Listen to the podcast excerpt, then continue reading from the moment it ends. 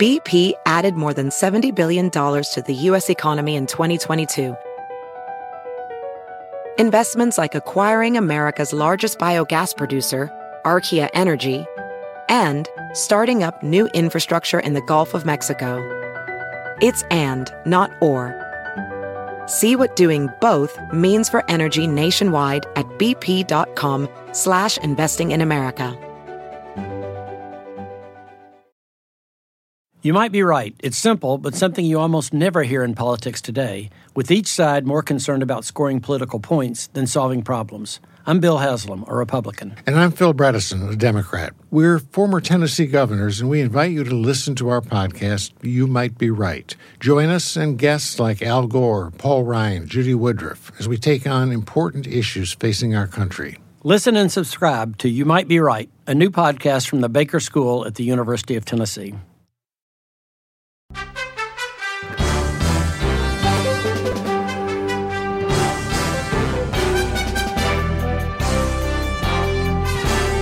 Hola, ¿cómo estás? Soy Fernando Espuelas desde Washington. La semana que viene empieza el juicio político de Donald Trump. Y aunque hay, por supuesto, bueno, bajas probabilidades que los republicanos, suficientes republicanos, acompañen a los demócratas en encontrarlo culpable de haber incitado un alzamiento en contra del gobierno de Estados Unidos, yo creo que este juicio va a ser fundamental para empezar el proceso de deprogramar a millones de personas que han caído atrapadas en una serie de conspiraciones, historias, eh, rumores, intentos de distraer por parte de Trump y todo el entorno que lo sigue. Y yo creo que eh, vamos a poder ver a través de este juicio una historia completa del comienzo al fin, no simplemente lo que pasó el 6 de enero, no simplemente el día del alzamiento, pero todos los pasos que llevó a cabo Trump y sus seguidores para lograrlo. Empieza, por supuesto, con los reclamos de Trump que iba a haber fraude, que solamente si ganaba la elección era legítima y si perdía, por supuesto, le habían robado las elecciones. Y eso incrementó a través de los días y semanas después de las elecciones, en donde él, a través de, juicios y ah, otras acciones, por supuesto, declaraciones, tweets y todo el resto, creó la gran mentira que hoy por hoy estamos viviendo en este país, la mentira de este fraude. Y te comento que una nueva encuesta eh, que publica hoy la Associated Press ah, dice que el 65% de los republicanos en esa encuesta piensan que Biden no ganó legítimamente. El costo de esa mentira es brutal. Es un costo no solamente a bueno, la realidad como objetivo de una sociedad moderna, pero también eh, cómo eh, debilita el proceso democrático y cómo le enseña a millones de personas que el proceso democrático ficticiamente le enseña, no funciona. O sea, de alguna manera es otra incitación más a la violencia. Si tú piensas que el sistema democrático no funciona, y bueno, ah, ha sido sometido a una campaña brutal que dice que nos están robando el país, porque esto, recordemos, no es simplemente republicanos y demócratas, eso es lo mínimo. Esto es ah, Donald Trump y el resto del mundo, y la gente que lo sigue a él lo sigue en muchos casos, en, no todos, pero en muchos casos, como siguen a un populista tradicional, ¿no? a, un Perón, alguien así, que utiliza un tremendo poder de comunicación y propaganda y poder para lograr una tremenda mentira en el mundo, que él es el único que puede resolver las cosas, que sin él no hay posibilidad de avanzar inclusive cuando él se equivoca y demuestra que es un inútil, lo, culpan a otros, ¿no? Nunca adjudican responsabilidades políticas porque al fin y al cabo no es un proceso político que estamos viendo, sino es un proceso de comunicación populista ah, llevado al extremo y repetido por intereses económicos ah, como Fox News y otros que ah, usan esa energía desatada, la amplían y de esa manera logran una adhesión ah, muy, ah, yo diría, sobrenatural ah, con la información que ellos dan. Bueno, eh, yo creo que eh, vamos a ver en este proceso de presentar el juicio eh, evidencias que quizás las conocemos, quizás no las conocemos, pero integradas con muchísima más información de, de lo que estaba detrás del escenario. ¿Quién estaba dándole dinero a estos grupos que organizaron este ataque? ¿Qué grupos de supremacistas blancos eh, fueron ah, instrumentales en la toma del Capitolio. Y por ese tema en particular ah, hay eh, emergente evidencia reportada hoy por el New York Times que los Proud Boys, ese grupo de supremacistas blancos muy apegados a Trump, eh, definitivamente fueron partícipes de un complot para llevar a cabo este ataque. Esto es ah, importante evidencia porque recordemos lo que le dijo Trump a este grupo en el primer debate presidencial, stand by. Y se entiende, gente de inteligencia del gobierno ha dicho en forma clarísima que el, grupo de Proud Boys entendió eso directamente como tú y yo lo entendimos, como una incitación a estar listos para tomar acción.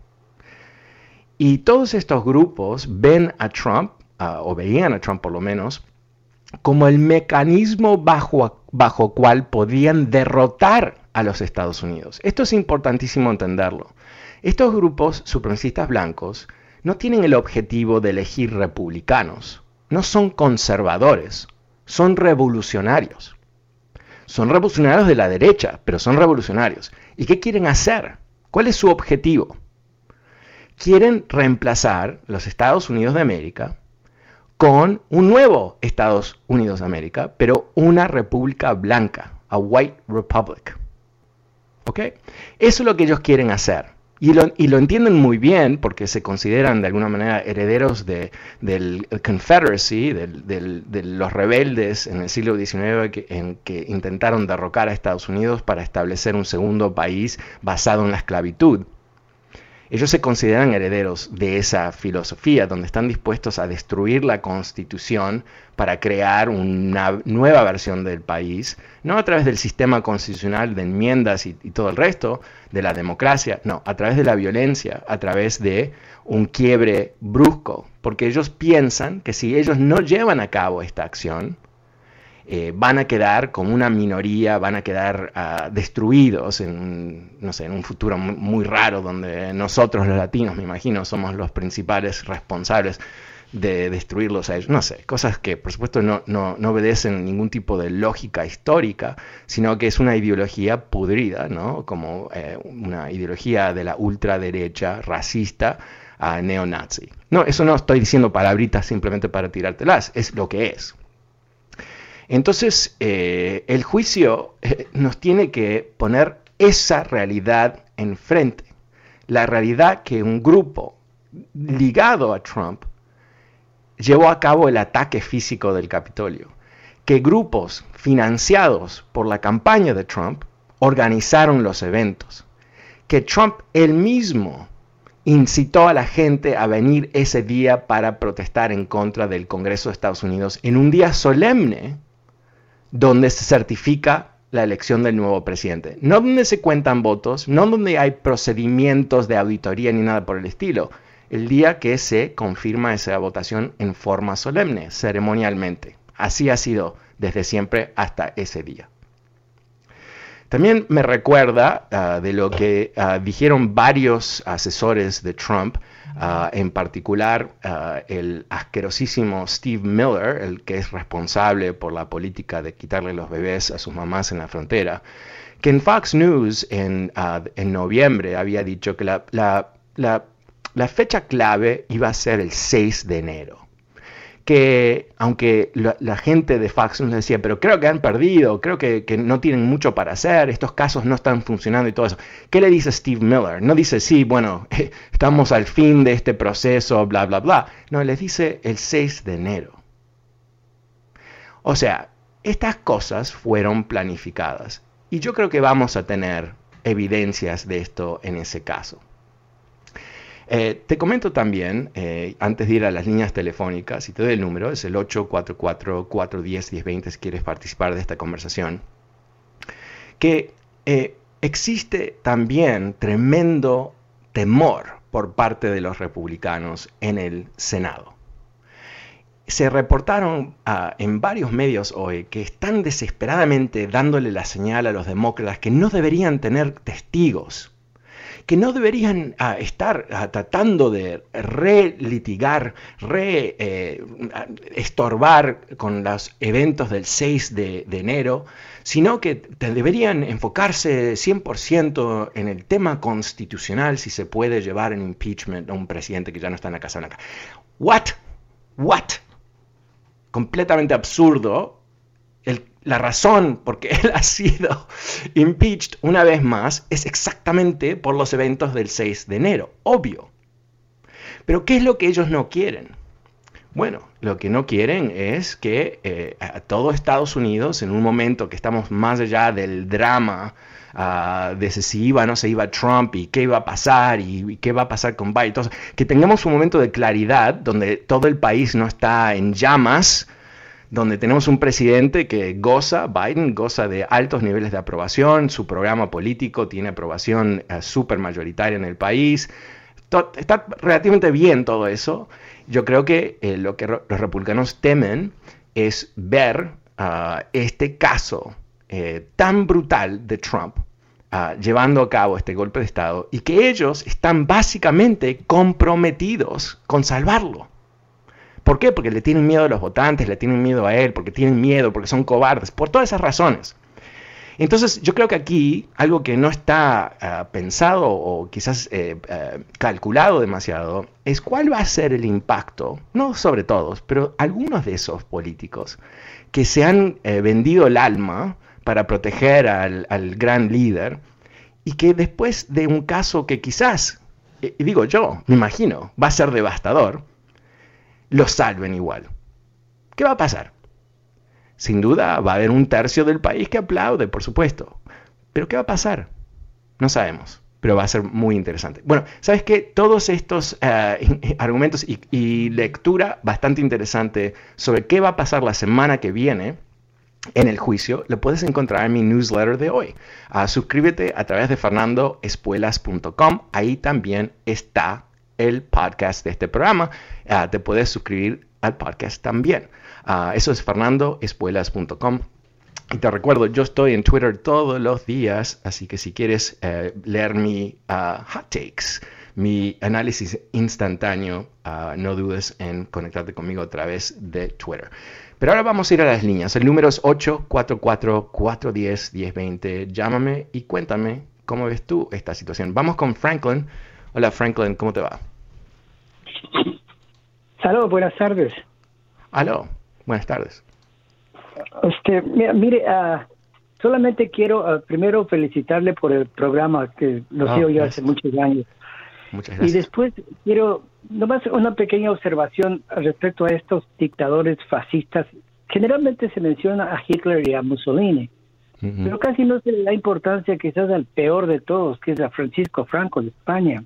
Mm él sí supo usar las herramientas de su fascismo bien, porque más o menos, ¿qué le digo? Dos millones de muertos en la guerra, más lo que vino después, que fue peor, ¿no?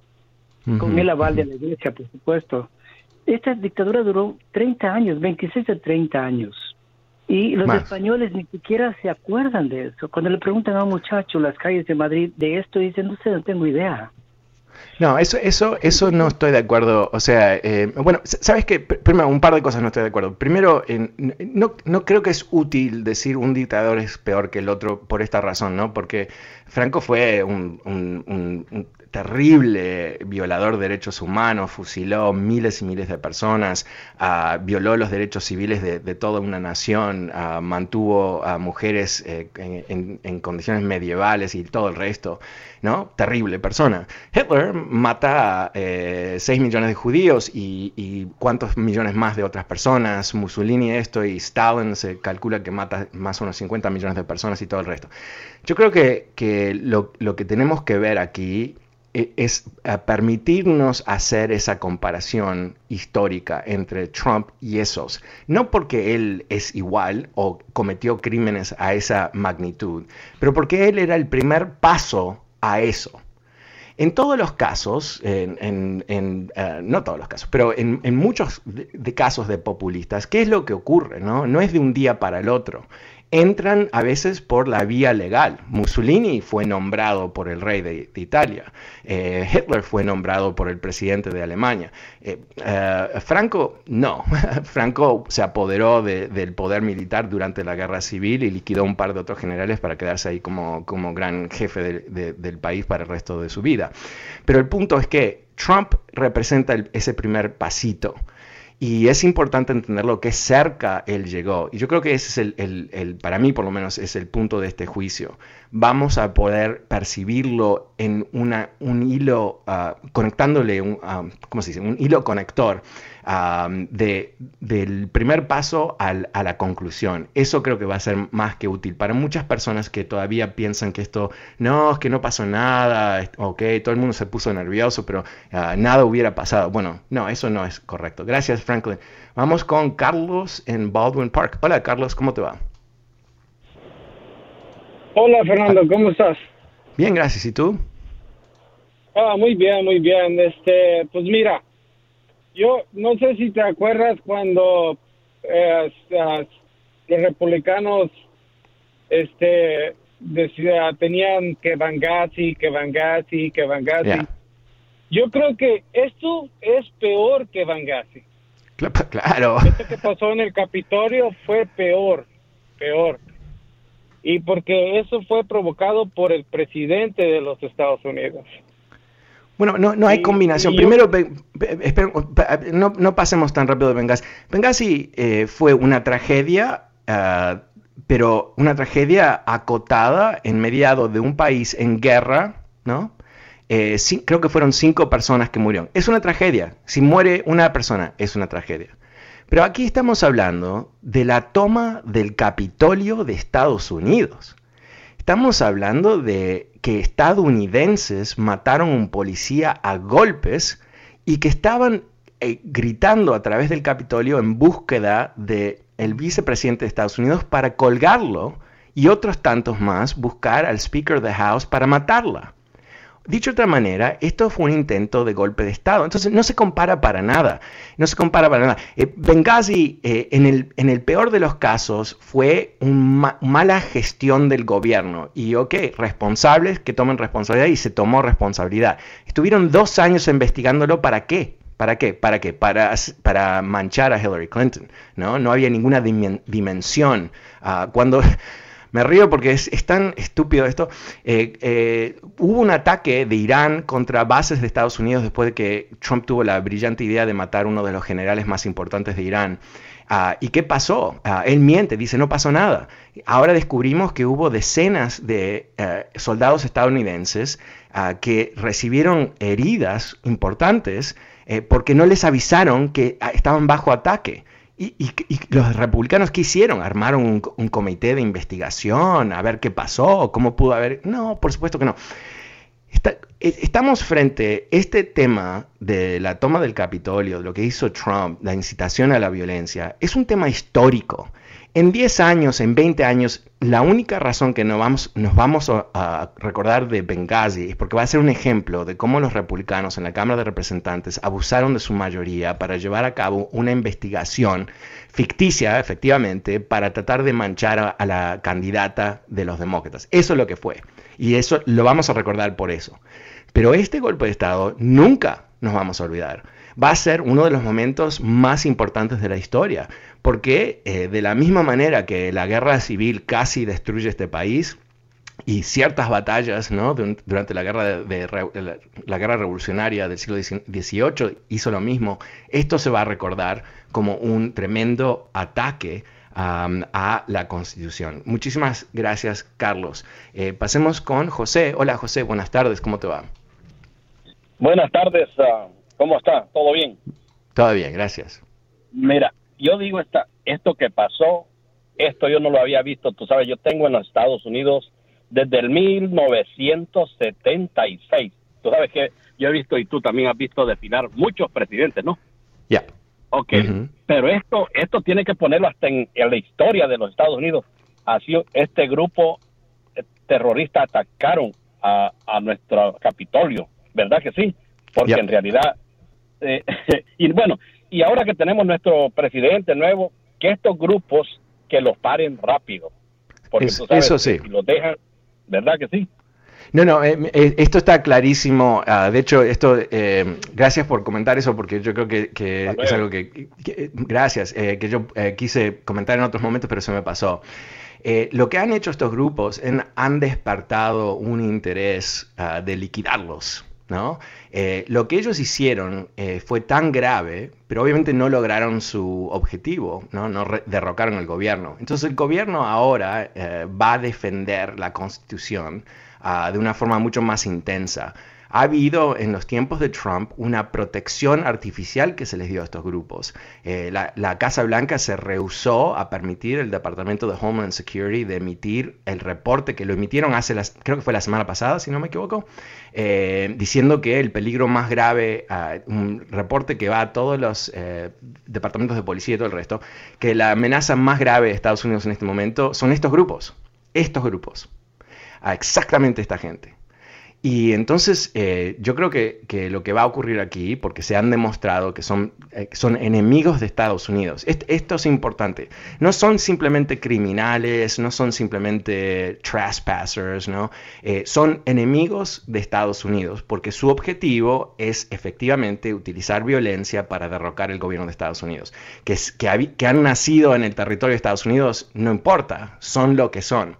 Y yo creo que eh, eh, se va a ver aquí un esfuerzo muy intenso de controlar esta violencia. ¿Por qué? Porque se sabe que eh, esto es algo que Estados Unidos aprendió en Afganistán, en Irak. Cuando hay estos grupos ah, que están tratando de derrocar el gobierno legítimo a través de las armas, hay que aplastarlos rápidamente, hay que asegurarse que no tengan, ah, no tengan ah, eh, espacio de maniobra eh, estratégico o táctico. Eh, una de las cosas que hace a estos grupos muy vulnerables es que vivimos en un mundo cibernético.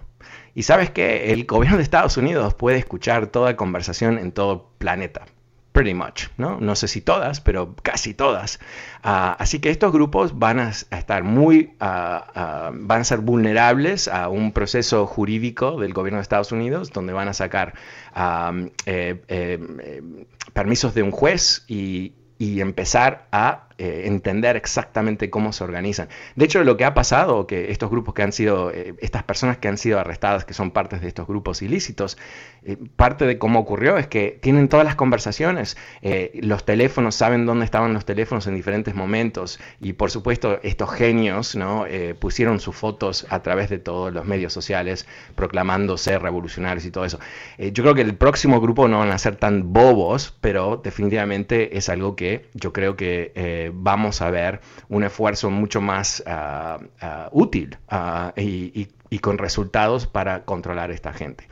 Bueno, una vez más, quiero invitarte a que te suscribas a mi nuevo newsletter. Todas las mañanas te envío a ti mi análisis político, qué es lo que está pasando en Washington, qué cosas hay que prestar atención, a historias para leer, a titulares, resúmenes, videos, fotos, simplemente visita mi página web fernandoespuelas.com, ahí te puedes suscribir y ahí también vas a encontrar el podcast de este programa. Lo puedes escuchar desde mi website o puedes suscribírtelo en iPhone, ah, para tu iPhone o Spotify, con lo que te venga bien a ti lo puedes hacer. Ojalá puedas ah, visitar fernandoespuelas.com.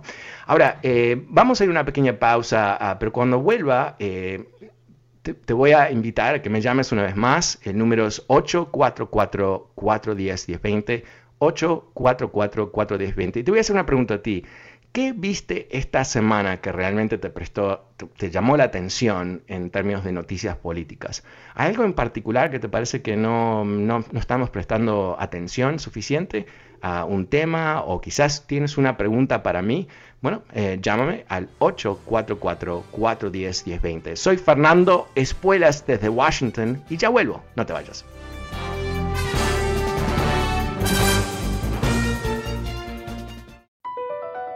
BP added more than $70 billion to the U.S. economy in 2022 by making investments from coast to coast. Investments like building charging hubs for fleets of electric buses in California and starting up new infrastructure in the Gulf of Mexico. It's and, not or. See what doing both means for energy nationwide at bp.com slash investing in America. Dental Associates of Northern Virginia redefine what it means to visit the dentist. Get top quality personalized support from committed experts who prioritize the well being and satisfaction of you and your family. Care is centered on a highly personalized treatment plan backed by the trust and support of long-lasting relationships. Schedule your next appointment by visiting dental1-va.com slash offer slash SiriusXM.